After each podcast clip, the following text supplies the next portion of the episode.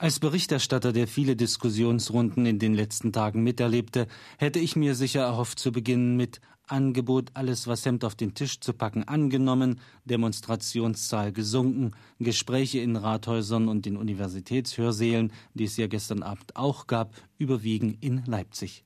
Aber es waren mehr an diesem Montagabend auf der Straße und Losungen wie ein Krenz macht noch kein Lenz signalisieren starke Ungeduld nach Veränderung und kritischer Analyse. Andere wie Visafrei bis Shanghai oder Neues Forum zulassen zeigen das Spektrum an, für das Mitsprache gefordert wird. Ob die Sprechchöre lauter geworden sind, ist schwer zu sagen. Die Antworten indes auf meine Fragen waren deutlich sachlicher als letzten Montag. Es ist etwas gesagt worden, aber es müssen Taten folgen. Und es darf keine Vertröstungspolitik sein. Bis jetzt sind Dinge genannt worden, in Gang gekommen, sehe ich noch nie. Also ich spüre es noch nie als Bürger. Vom Gefühl her würde ich sagen, Sie sind aus Dresden, ja? Ich bin aus Dresden, ja. Dresden, ja. ja. Darf ich mal fragen, was Sie bewegt hat, heute nach Leipzig zu kommen? War es Neugierde? Oder? Nein, es ist keine Neugierde, denn wir haben in Dresden das genauso miterlebt die letzten Tage, auch vor dem 7. Oktober. Und ich würde sagen, das Vertrauen, das ist sozusagen verloren gegangen. Und das ist natürlich jetzt sehr schwer wieder zurückzugewinnen. Gerade wegen den Medien, also ich sehe das so hier, wenn eben vor zwei, drei Wochen der Lutzrenner oder ne, vom Schnitzler wollen wir gar nicht reden und so.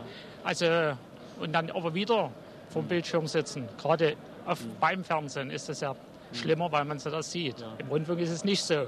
Da sind wir anonymer, ja? Ja, da ist das nicht so. Aber also, ich würde sagen, da müssten andere Leute auf dem Bildschirm erscheinen. Man müsste erst mal ein bisschen abwarten.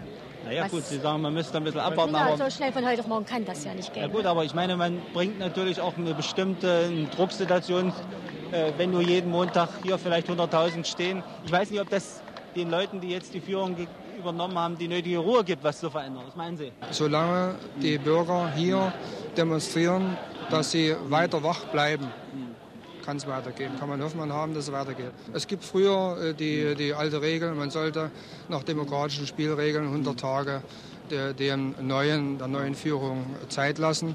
Aber wir haben sehr viel Zeit verstreichen lassen. Und deshalb bin ich der Meinung, die 100 Tage reichen nicht aus, um all das nachzuholen. Wobei in der ersten Woche natürlich einiges passiert ist.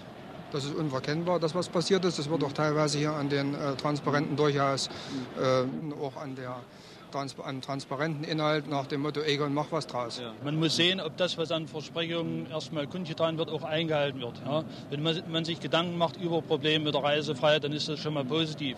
Wenn man sich um Fragen der Versorgung Gedanken macht, dann ist das auch positiv. Aber ich muss dazu sagen, es darf nicht bei diesen Gedanken bleiben. Da müssen wir konkrete Ergebnisse sehen, sonst nützt uns das nichts. Ich weiß nicht, ob wir auf Wiedersehen sagen Wir wollen uns gar nicht so wiedersehen auf der Straße, ja. sondern wir wollen das in, in Taten wissen und so langsam, ich meine, dass es von heute auf morgen nicht geht, das ist mir vollkommen klar.